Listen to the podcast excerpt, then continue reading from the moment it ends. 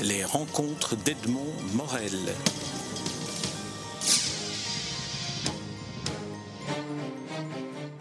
Pierre Mertens, nous nous rencontrons à l'occasion de la publication de votre dernier livre et euh, on est tous, tous vos lecteurs sont très heureux de, de, voir apparaître ce, dernier livre en date. Il est co-signé euh, avec Muriel Claude, il s'intitule À la proue, il est paru chez CFC Éditions dans une collection qui convient particulièrement bien au livre puisque c'est La ville écrite. Alors, euh, deux mots peut-être sur le fait d'être dans cette collection-là avec un livre dont vous disiez juste avant qu'on entame l'interview qui est aussi un bel objet. Voilà, je crois qu'en fait, euh, bon, c'est un point d'histoire, je crois qu'il peut être relevé parce que euh, il est vérifiable. Euh, Gallimard s'est intéressé à ce livre, mais étrangement, il voulait prendre les textes, mais c'était trop onéreux d'envisager la reproduction photographique, ça coûtait un fric fou. Et il pensait bien que ça nous serait impossible de renoncer aux photos, ça perdait fort de son sens.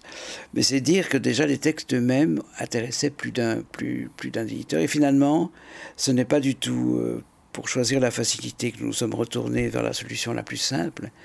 C'est parce que nous savions que l'objet serait soigné, à la mesure de son ambition. Et on est tombé sur un graphiste qui a admirablement travaillé, qui l'a fait. Je crois que tout, tout qui a participé à l'entreprise l'a fait avec amour, et que ça se sent. Et comme, comme vous le savez, c'est un sentiment, pour autant qu'il existe, assez contagieux. Et donc voilà, on voulait que ce soit un bel objet. Alors, euh, le mot amour a été prononcé. C'est un, c'est un livre d'amour. C'est un livre d'amour du livre. qui peut en cacher une autre. Alors, faites, faites, un peu le, pitch alors du livre. Alors, parce qu'il est un livre à deux voix autour du livre et qui se consacre au départ, comme point de départ, à une librairie qui s'appelait La Proue, qui n'existe plus. Voilà. Donc, en fait, c'est un roman. Je crois qu'on pourra. C'est hors genre Beaucoup vous diront, bon, qu'est-ce que c'est que ce livre? Euh, Il est inclassable. C'est pas ce qu'on appelle un beau livre, expression qui m'a toujours fait sourire d'ailleurs, comme si les autres ne l'étaient pas, euh, entre guillemets. C'est de la littérature, c'est un livre purement littéraire, et je dirais même que c'est presque un roman. Et c'est ce que je dis dans le, prière d'insérer final. Euh, évidemment, nous n'avons pas reproduit un quatrième de couverture parce que ça leur a endommagé. C'est un peu ce que, les, ce que le livre dirait de lui-même, c'est l'autobiographie des livres. Il ne faut pas croire que quand on ferme les portes d'une librairie le soir, euh, les livres cessent de se, ils se mettent à se parler entre eux. J'ai toujours soupçonné Mauriac et Malraux étant côte à côte sur une étagère de commencer à se parler. Maintenant qu'ils ne sont plus dérangés par les clients, tout à coup, ils nouent un dialogue. Et qui se trouve à côté de Mertens, alors, dans la bibliothèque Oui, un peu plus loin, oui. Oui, oui ça tombe assez bien. J'ai toujours évité, dans ma bibliothèque, de mettre côte à côte des gens qui ne s'aimaient pas. Même si l'ordre alphabétique nous condamnait, soi-disant, à les faire se côtoyer, je les isolais l'un d'autre parce que je savais que ça finirait en scène de ménage et ce n'était pas souhaitable. Donc je crois que ce que ce livre fait entendre, c'est le dialogue des livres entre eux la nuit, euh, quand nous ne sommes plus là pour les déranger que par bonheur ils n'ont pas été vendus et que donc il faut pouvoir rester là encore quelque temps. Parce que vous savez que c'est très dur pour un vrai libraire de se séparer d'un livre, contrairement à ce qu'on pourrait croire. Il voit s'échapper là quelque chose dont il a été si longtemps amoureux que tout à coup lui échappe. il se demande si l'acquéreur est vraiment digne de l'objet. C'est ce genre de questions qu'on peut se poser quand on est libraire. c'est un métier paradoxal, hein, parce qu'il faut vendre ce, ce, à quoi on tient le plus. On tient le plus, voilà. Il faut être un peu maso quand même. Il y a un côté syndrome de Stockholm, voilà. Mais c'est pour un mieux. Mais Muriel pose très bien la question, dit qu'est-ce que le lecteur emporte quand il emporte ce livre? Chaque fois qu'elle aperçoit un livre sous le coude comme ça d'un lecteur qui s'en va, qui s'éloigne, mais est-ce qu'il sait ce qu'il emporte? Quelle préscience en a-t-il? Comment va-t-il le lire? C'est une question magnifique. Alors, on, a évoqué le terme de beau livre, non pas dans le sens d'un livre beau, mais beau livre dans le sens livre d'art. Euh, pour ceux qui n'ont pas encore vu le livre et qui ne l'ont pas sous les yeux comme nous, euh, c'est un livre qui est aussi un beau livre dans le sens un livre d'art, puisque c'est un livre qui met en valeur les photographies de Muriel Claude, photographies qui sont le déclenchement de l'écriture. Mais je pense que le déclenchement d'écriture, c'est aussi le fait de vous avoir rencontré et d'avoir pu faire ce, cet entrelacement de deux voix. Alors comment ça, comment ça s'est passé? Comment, ça s'est passé? Eh ben, C'est tout simple. Il y a, bon, J'appartiens au jury d'une fondation qui s'appelle la Fondation SPES, qui distribue des bourses euh, sur un mode pluridisciplinaire. C'est assez euh, paradoxal.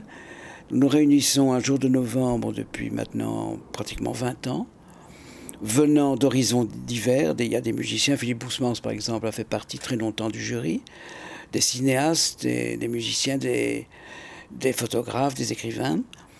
Et nous distribuons des bourses dans le désordre à des gens qui incarnent toutes ces disciplines différentes. Alors, vous allez nous dire comment, comment est-ce possible de comparer les pommes et les pois Eh bien, c'est parfaitement possible. Et nous n'avons jamais eu à rougir d'un choix ou d'un, d'un renoncement à choisir. Euh, le palmarès parle pour nous. Et il y a une année où une photographe inconnue euh, nous a proposé un travail qui s'appelait Voyageurs que nous sommes, en, citant la fameuse euh, formule de Virginia Woolf et qui représentait des paysages vus de, des, vitres d'un train.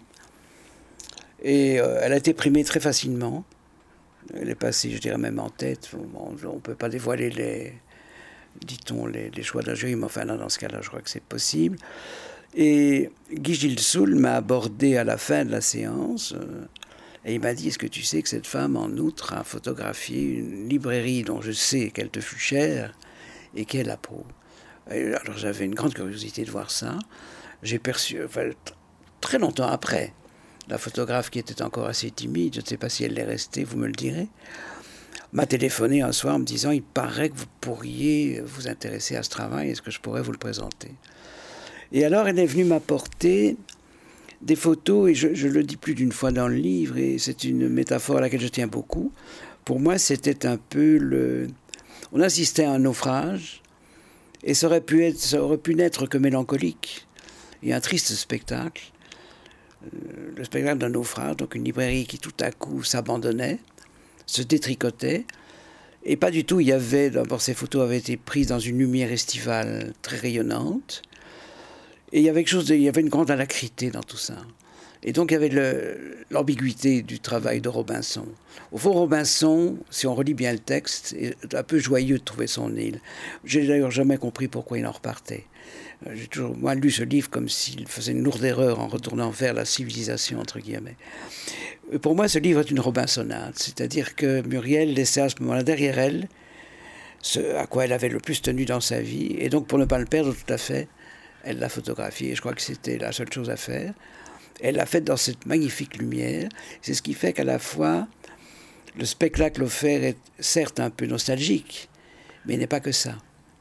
Il y a une vigueur, il y a une énergie, il c'est pas une fin, c'est un début. De la même, d'ailleurs, de la même manière d'ailleurs que dans, dans, le texte, on ne peut pas dire que ce texte a double voix, que ce soit dans la partie écrite par Muriel Claude ou dans la vôtre, on ne peut pas dire qu'il y ait de nostalgie dans le sens triste des choses, mais au contraire un regard, dans votre cas, sur votre travail d'écrivain, sur votre rapport au livre et sur une, projection dans un avenir qui finalement est lui aussi très solaire. Le livre ne disparaîtra pas. Ah, il est question, il est beaucoup plus question. Ce, dont il est question a plus d'avenir que de passé c'est pas du tout un livre passéiste, c'est pas du tout un livre réactionnaire, c'est pas du tout un livre nostalgique, c'est un livre qui parle beaucoup plus de ce qui nous attend que de, ce que nous allons perdre. Et je vomis cette idée idiote de, de guerre des, supports. Il y a certes une guerre des petits supports dématérialisants entre eux. C'est même réjouissant à voir. Mais il n'y a pas du tout de guerre du numérique contre le matériel. Enfin, rien, que le mot matériel est idiot en l'occurrence. Donc cette guerre-là n'aura pas lieu. Elle est absurde. On ne pourra jamais se passer du livre. Euh, on n'est pas les premiers à le dire, mais je crois que là, au lieu de le dire sur un ton polémique et pamphlétaire, on le dit, je crois, avec poésie, c'est-à-dire on le dit avec tendresse, est joyeux en écrivant ça, et on est sûr de nous. Alors, lorsque je vous posais la question sur comment s'est passée l'écriture, vous m'avez répondu sur comment s'est fait le choix euh, et, la rencontre. Mais le travail de l'écriture, parce qu'il y a une sorte de, complicité littéraire intense entre la partie écrite par Muriel Claude et la vôtre. Alors, est-ce que c'est c'est né d'un travail à quatre mains ou est-ce que c'est né de, de les... Il y a certaines lettres qui s'échangent. Donc, on se demande comment se construit cette complicité-là. Eh bien, vous le croirez ou non, les deux premières lettres euh, que je m'attribue, je les ai écrites comme ça. C'est un, vrai courrier. Et puis on s'est dit, tiens, c'est presque déjà écrit, c'est presque déjà de l'écriture littéraire. J'ai dû à peine les transformer pour en faire un objet littéraire. Et tout a démarré là-dessus, c'est-à-dire que tout à coup, elle a reçu deux lettres en disant, mais c'est exactement le commentaire que j'attendais. c'est exactement le regard que j'espérais sur mon travail. Est-ce qu'on ne peut pas continuer? Et on a continué. Et c'est ce qui fait que le livre est, entre autres, un roman épistolaire genre désuet s'il en est, mais que je crois nous faisons un peu revivre, enfin tout de même. Mais comme vous, le disiez euh, d'emblée, c'est un roman qui n'a un livre qui n'appartient à aucun genre, donc il peut être qualifié de roman d'amour, de roman initiatique, de roman. C'est un livre venu nulle part, mais qui va quand même quelque part, et je crois que c'est sa singularité. Il est vraiment inclassable. Ce sera difficile pour le libraire de le mettre euh, sur tel rayon ou dans tel autre rayon parce que il appartient à tous les genres et à aucun. Voilà, c'est un peu comme ça que ça, s'est passé. J'ai eu le sentiment aussi en, lisant la partie qui vous, que, vous avez écrite vous, que vous aviez utilisé aussi ce, l'argument de, ce livre pour faire une sorte de bilan sur ce qu'est être écrivain euh, dans le rapport qu'il a au, livre, celui qu'il écrit, mais les autres livres, ceux des autres, ce que les auteurs apportent. Vous citez Semprun, vous citez. Voilà, euh, par hasard, évidemment. Et c'est ce qui fait que, pour moi, c'est pas du tout un livre de transition. Bon, ce qui est original, c'est qu'il est écrit à quatre mains et que je n'en suis que co-auteur. Mais j'embrasse une thématique qui, a toujours été la mienne et qui, qui le restera. Je, travaille à deux, j'achève là pour l'instant deux livres, j'ai deux, deux, de livres au feu, là. Euh, enfin, j'espère qu'ils ne vont pas être autodafiés. Mais euh, ce livre n'est pas une transition qui y mène, c'est un livre qui complète les autres, qui, qui ne clôture pas une période pour en ouvrir une autre, mais qui, est, qui les relaie, c'est un fait. Il y a un effet de relais. Mais c'est un vrai livre littéraire, c'est-à-dire que ce n'est pas comme ça une œuvre de convenance, ou que j'aurais, à laquelle j'aurais collaboré pour. Euh, pour aider quelqu'un à se découvrir écrivain, parce que je crois que Muriel en est un et elle sera bien condamnée à le découvrir. Si elle le nie encore aujourd'hui, elle a bien tort. Elle, est la seule à maintenir cette position intenable et que tout le monde contestera. Et voilà. Mais c'est très amusant en plus de, travailler à quatre mains. Je, n'ai jamais fait ça. J'ai co-réalisé un film. J'ai travaillé, comme vous savez, au livret d'un opéra. Mais une collaboration comme ça à quatre mains d'un livre, non jamais. Mais c'est ce qui fait pour moi, c'est un livre de plus et ce n'est pas simplement une passerelle qui me mène d'une œuvre à une autre. Mais c'est quand même un, livre qui est pour vous, me semble-t-il, mais je, me trompe peut-être, une, occasion de faire un peu le, pas un bilan, mais de faire le point. faire le point, c'est dans les deux sens. On fait le point sur ce qui a été fait et on fait le point aussi pour voir la route qu'on trace. Absolument. D'ailleurs, je me réjouis que vous ayez cité euh, deux personnes qui ont énormément compté dans ma vie, qui sont Kerol et Mercier, j'allais dire Mercier, mais Semprun. Et d'ailleurs, euh, j'ai récemment été rendre, hommage, un hommage européen à Paris, à l'ambassade d'Allemagne, ce qui était extraordinairement symbolique, à Samprin et à, et à, ses aux co-déportés, aux co-détenus, aux poètes, aux poètes de Buchenwald. Et j'ai senti ce soir-là à quel point ce livre-ci euh, venait à son heure. Euh, a disparu euh, alors qu'on le croyait impérissable. C'est évidemment euh, ce n'est pas par hasard que la déportation est, en marche du livre tout le temps. Il n'y a pas seulement le naufrage de Robinson, il y a aussi le monde de la résistance, il y a aussi le monde de la survivance, il y a cette seconde vie lazaréenne dont parle si bien Kérol. Donc c'est un livre très vivant, je dirais même plus vivant que vivant. C'est les survivants, les super vivants, quoi. Comme le dit très bien Agnès Tribel, euh, qui est directrice de l'association des, déportés, des rescapés de Buchenwald. À propos de, Jean Quérol, et c'est dans le prolongement de ce que vous dites, vous citez cette phrase qu'il écrit ou qu'il dit Ne vous affolez pas. Et c'est aussi comme s'il euh, encourageait, dites-vous, à écrire plus que jamais, comme si le monde des rescapés n'attendait que cela. Et c'est en cela où on fait le point vers l'avenir. Oui, c'est-à-dire qu'il y a des gens qui ont toujours été snobés par cette formule un peu niaise d'Adorno, qui d'ailleurs l'a regretté après. Euh, après Auschwitz, euh, la culture est impensable, un livre est impossible, etc. Il est revenu là-dessus. Il a voulu sauver quand même une certaine poésie qu'il croyait tellement magistrale qu'il fallait bien qu'elle renaisse. Mais il pensait que Auschwitz avait été une telle catastrophe pour l'espèce qu'il était presque obscène ou impudique d'imaginer qu'une culture puisse survivre et puisse se redoubler après ça. Ben non, justement, je crois qu'il fallait écrire plus que jamais. Et c'est ce dont euh, certains, comme Primo Levi, comme Semprun, euh, comme Solzhenitsyn, d'une certaine manière, ont porté témoignage. Et on a plus besoin de livres que jamais, quand on a été à ce point privé par la barbarie. Et Carroll était vraiment l'homme de ça. Et c'est ce qui fait que le prix de son œuvre, c'est que, à part le fameux monologue de Nuit et brouillard, si magistralement exprimé par Michel Bouquet dans le film de René. Il ne reviendra plus littéralement sur le sujet, mais toute son œuvre ultérieure décrit le monde d'après Auschwitz. C'est-à-dire comment nous resterons, quoi qu'il en soit, stigmatisés, différents, à, tout jamais différenciés par cette chose, même quand on n'en parle pas. Et je dirais même, a fortiori, surtout quand on n'en parle pas. Le monde n'aura plus jamais été le même, et nous portons tous, sans le savoir, à notre poignet un tatouage.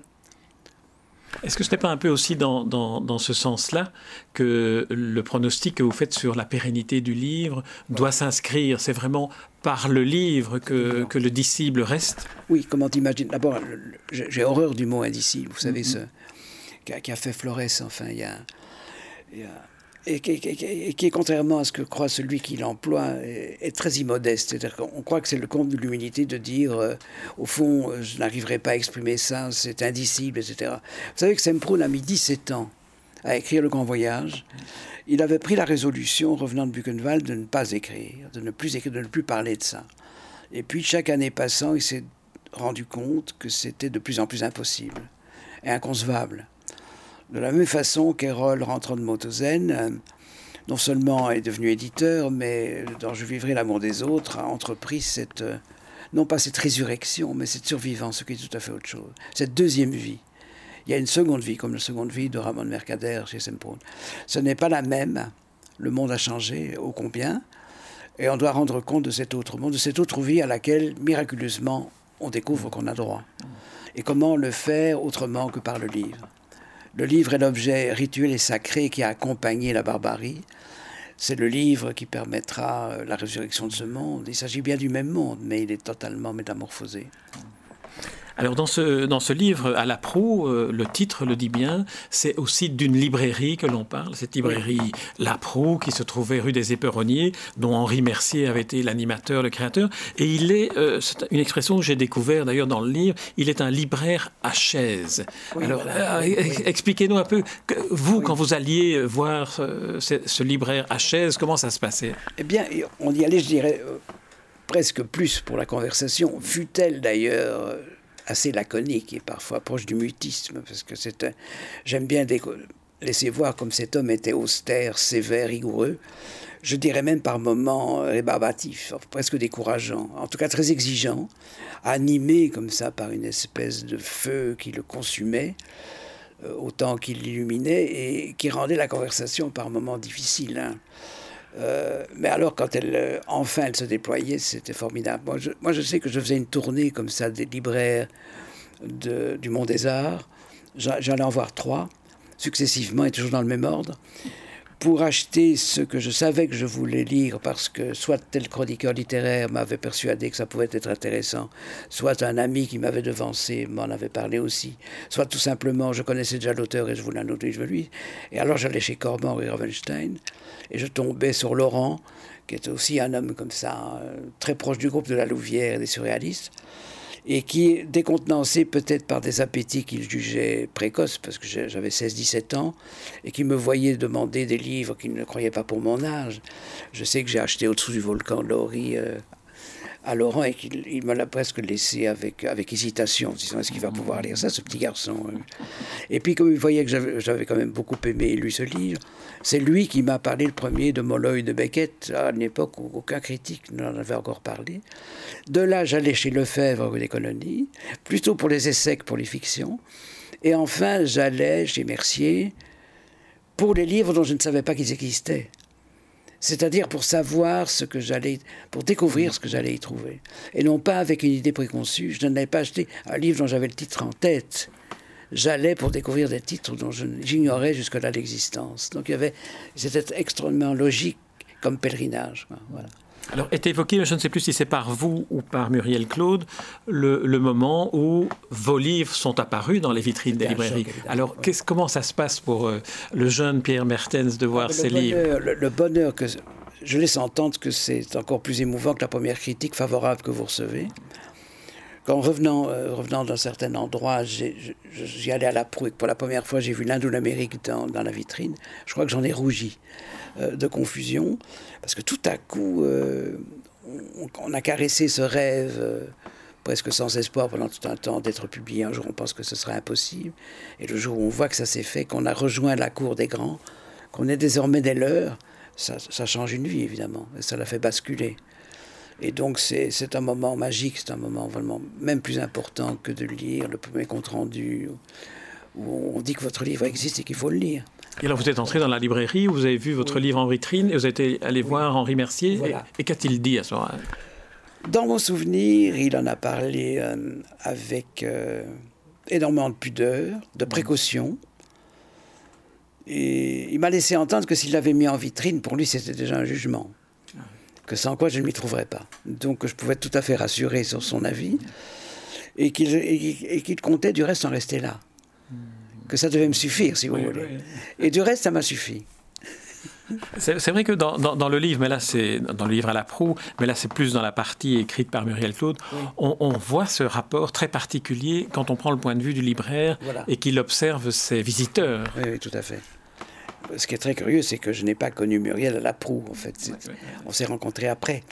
Mais donc, euh, moi j'ai connu l'époque, en fait, surtout, il y a une époque très importante, c'est à la veille de mon départ en, Allemagne pour euh, un an, un an et demi, donc 86, 87, où je sais que j'ai été me procurer toute une série de bouquins dont je, prétendument j'aurais besoin.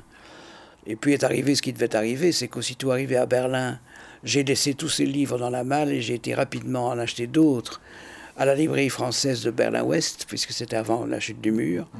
Et pour rien au monde, je n'aurais lu le livre emporté. Euh, alors qu'ils étaient pourtant porteurs de, toute une série de messages sur le sujet qui m'importait à l'époque, c'est-à-dire l'expressionnisme allemand et le Ben en particulier. Et, voilà. Mais j'étais beaucoup plus en quête de livres que je découvrais à Berlin. J'étais étonné de voir ce que la France avait exporté en Allemagne. Euh, dans, ce combat, car c'en était un. Berlin-Ouest était vraiment à l'époque, si vous voulez, le, le centre, le cœur battant de la culture euh, européenne. Ce que vous nous dites là figure dans, dans le livre formulé, formulé différent d'autres termes. Euh, qu'est-ce, que, qu'est-ce que le lecteur va apprendre sur vous, Pierre Mertens, en lisant ce livre? Parce qu'il y aura cette, cette curiosité-là aussi de, de, de, savoir que dans ce livre, il y a une série d'anecdotes qui sont toujours des anecdotes significatives de votre parcours. Alors, comment, comment le lecteur, pensez-vous, va-t-il réagir à ça? Et vous, comment avez-vous fait le tri? Ah, moi, je pense qu'il va le recevoir comme pour ce que c'est, c'est-à-dire une série de confidences, en fait. Je crois que c'est ça. Il entrera peut-être un peu plus dans mon intimité. Il est évident qu'il y a une espèce de fondement autobiographique à cette démarche. Mais une autobiographie un peu inattendue, puisqu'elle est construite dans un dialogue.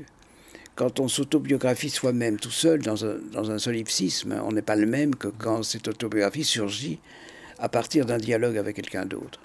Donc voilà, je crois que c'est ça qui est, peut-être surprenant, c'est à la fois introverti et extraverti. Et même si parfois je raconte des choses que j'ai déjà racontées ailleurs ou fictionnalisées entre-temps, ce n'est pas la même histoire. C'est évidemment tout à fait différent et l'éclairage est différent.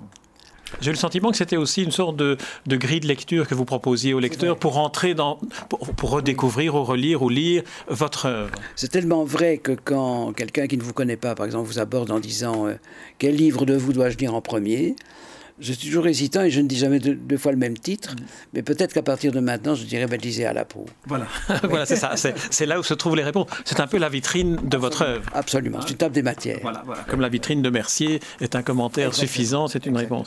Alors peut-être pour, euh, pour, pour terminer euh, cette, cet entretien, et puis donner aussi un autre éclairage sur le livre, vous, vous avez aussi des humeurs dans ce livre. Hein. Il y a notamment un chapitre qui s'appelle Intermezzo, réflexion, amusement euh, et irritation, où là, vous vous, lâchez un peu, avec notamment cette formule incroyable euh, qui, qui, va faire date euh, et qu'on va reciter, j'en suis sûr, à propos des tablettes.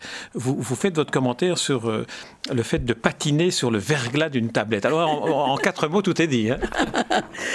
ben alors, c'est très amusant parce que j'ai découvert la tablette non pas en Europe, non pas en Belgique, non pas à Bruxelles, mais quelques années avant qu'elle ne traverse l'Atlantique, chez ma fille, entre-temps devenue américaine, puisque ma fille, qui était née bizarrement le jour où le président Kennedy a été assassiné, c'est une chose que j'ai jamais pu oublier, puisqu'arrivant à la maternité, j'avais affaire aux infirmières qui, qui pleuraient. J'étais horrifié, je me disais, qu'est-ce qui s'est passé? Ils m'ont dit, vous savez pas, le président est mort. Je dis, quel président? Comment, monsieur? Ben, Le président Kennedy, forcément, comme s'il n'y en avait qu'un seul. Et je crois que ça a dû tellement influer sur la destinée de ma fille qu'elle a très tôt choisi d'aller vivre là-bas. Et, que désormais, euh, ayant parcouru toute la côte Est, elle se retrouve aujourd'hui en Géorgie, où elle enseigne le cinéma, et en particulier l'histoire du cinéma européen. Voilà. Et la tablette, un jour, euh, a surgi dans son salon, et elle m'a fait valoir cet objet à la fois magique et, et déconcertant et presque rébarbatif pour moi, en disant, tu sais, la prochaine fois que tu partiras en vacances avec tes 50 lectures habituelles, ça va être beaucoup plus pratique parce que dans ce petit appareil, tu les auras toutes. Et puis, euh, je ne me suis pas laissé complètement déstabiliser, puisque, euh, en la regardant un peu plus fixement, tout à coup, j'ai vu que derrière elle, il y avait des tas de bouquins qui restaient quand même dans les bibliothèques qui l'entouraient. Et je dis, mais alors, à quoi c'est vraiment décoratif, ça, alors c'est... Elle dit, non, pas du tout. Il y a j'utilise la tablette pour m'informer, j'utilise les livres pour rêver. Donc les livres que je ne peux que rêver en les lisant, ce sont les livres objets forcément. Donc là, le, support papier reste indispensable.